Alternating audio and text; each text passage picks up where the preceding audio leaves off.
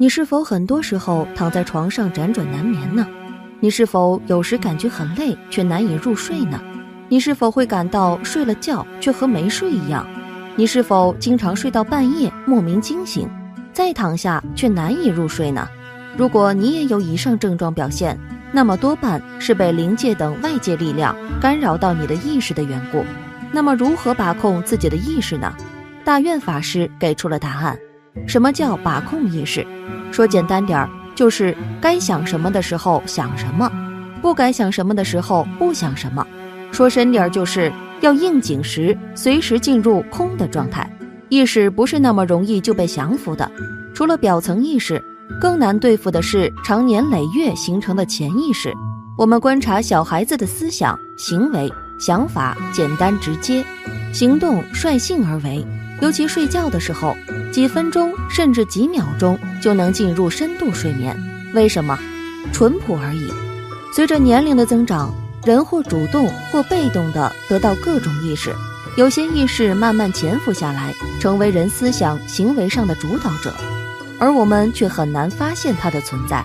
这些表层意识和潜意识有好的，也有坏的。比如，一位母亲看到孩子受到伤害，下意识地保护孩子。这就是好的潜意识，真爱的母亲不可能在那一刻还思考如何保护孩子，还在权衡利弊。又比如，国外一位猎人刚走到一棵树下，猛地回头，发现一只熊向他扑来。这时，他的大脑是一片空白的，努力活下去才是唯一的选择，没有任何思考，直接原地一蹦。熊走了以后，才发现自己竟然原地跳起两米多高。这都是潜意识在发挥作用，还直接带动了人的潜能。有好的意识，当然就有不好的意识。一个惯偷看见财物，会不自觉地想占为己有。也许他的表层意识很清楚这样做不好，但还是不由自主地伸出了手。这都是潜意识或思维惯性在作怪。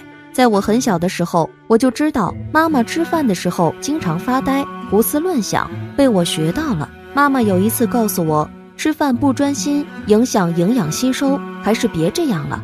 这两年回去，发现妈妈情况不太好，只要她没事做，就胡思乱想，把以前陈芝麻烂谷子的事，通通捋了一遍又一遍。尤其睡觉前，更喜欢胡思乱想，自己已经控制不住了。常年下来，弄得身心疲惫，心脏不好，不吃安眠药几乎不能入睡。妈妈肚量心量不大。容易记一些小事，尤其是那些帮了别人还不落好的事。我曾经开导过他，也给他买书、安眠茶、睡眠仪器，想过很多办法都不管用。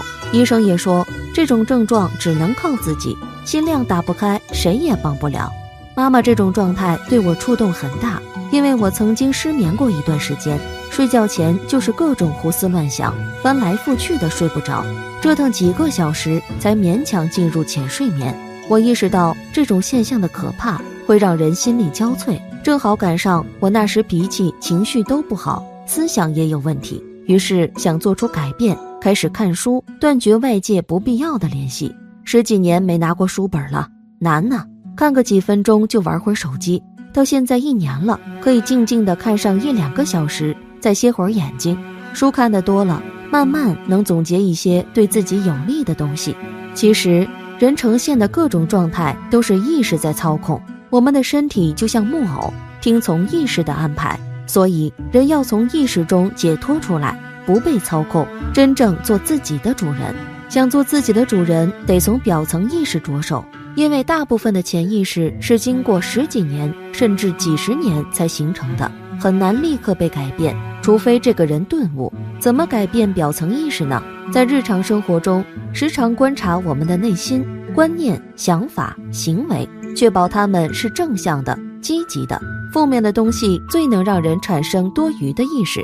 做到对任何事不分析、不评判、不下定义。天塌了和我没有任何关系。如果以前看到不公的事就气愤不已，现在。我们可以尝试放下固有之见，不去辨别事情的真伪好坏。如果看到一个面容猥琐的人，不必着急下定义，说他肯定不是一个好人，因为本身我们也不了解他。如果还像以前那样分析评判他们，甚至走到哪儿说到哪儿。这就是无形中给自己强加负面意识，时间久了就会成为潜意识。所有意识的主体还是我们自己，选择权也在我们手里，要还是不要，看我们。对待任何事不分析、不评判、不下定义，不是说什么也不管不做了，不仅要做，而且要做好。可以把它理解为老子讲的“无为而无不为”，是不掺加任何自我观念、意识。知见的积极行动，佛法里讲不着我相、人相、众生相、寿者相，太大成普通人很难做到，但也不是不能做到。慢慢在人事物里体会这种感觉，感觉是越学越灵，最终找到这种感觉的人，都是内心充满感激喜悦的。《金刚经》讲一切有为法，如梦幻泡影，如露亦如电，应作如是观。我们太多的意识就是有为，他们随时产生，随时毁灭。作为普通人的我们，即便面对复杂交错的环境，也并不需要产生那些太多的意识干扰我们，甚至保护我们。意识是个人的产物，而培养这些意识的却不仅仅是自己，还有是世间万物。消耗我们能量的是世间万物，而偏偏最能提升我们能量的却只有自己。不存在公平不公平，我们只要认可自己，相信自己，就能战胜意识，战胜自己。试着从不分析、不评判、不下定义做起，这个不难，简单的放空而已。放空的同时，就已经减少了主观意识。时间久了，就会有了惯性，惯性就是我们的潜意识，而这种潜意识是美好的。虽然大师开示的方法很好，可以在根本上解决这个问题。但是许多佛友却有个问题，自己做不到该怎么办呢？有没有更简单方便的方法呢？你可以试试菩萨留下的神咒——宝楼阁咒。关于这个咒，还有这样一个故事：北宋末年，有个高僧叫袁可久，精通佛经佛法，可谓世外高人。那年僧场落地，在寺院借住，和高僧交往密切。闲暇之余，高僧教授僧场念诵宝楼阁咒。僧场不太相信佛经，也没有太在意。但是他每天早上起来都会念诵三五十遍。开始不知道宝楼阁咒有什么作用。绍兴三年夏天，曾敞前往书馆里读书，准备来年继续考试。恰好遇到金国侵犯大宋，战乱不息。大军过后，城里一片狼藉。到处是残垣断壁，民不聊生，因此他的书也读不下去了。每天晚上，一个人睡在书馆里，噩梦不断，经常梦魇。醒来后一身大汗，惊恐不安，一直坐到天亮才稍微安息。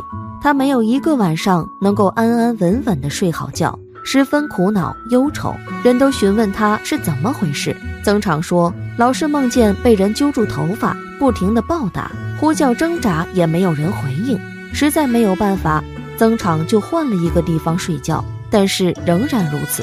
一起的同伴嫌弃曾长影响他们休息，都商议准备把曾长赶出去。有一天晚上，曾长一个人非常忧愁地坐着，忽然想起了宝阁楼咒，就书写了一幅，贴在了柱子上面，坐下来默默地念诵了几遍，然后就睡下了。这一夜。他睡得安安稳稳，没有做噩梦。他才明白宝阁楼咒的神奇，竟然治好了他的失眠和梦魇的毛病。这个咒语是 Om Mani Padme Hum Baja，只有八个字，世俗口口相传，只读其音，可能文字有误。曾常后悔一直没有重视宝阁楼咒，从此以后，他专心奉诵，一生从未间断，不轻易告诉别人。后来，他的哥哥知道了。才传了出来。从这个故事中得知，念诵宝阁楼咒也是治疗失眠效果非常好、起效非常快的方法。那么，大家觉得哪个方法更适合你呢？